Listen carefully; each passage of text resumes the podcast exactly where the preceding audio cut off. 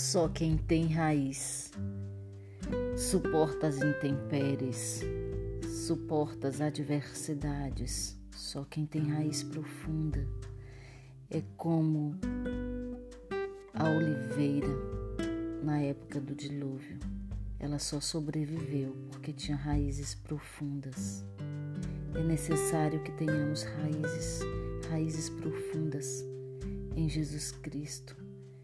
Estejamos firmados, enxertados nele, que é raiz profunda, é raiz de Jessé, é o nosso Salvador, é o nosso Redentor, que vive e reina para todo sempre.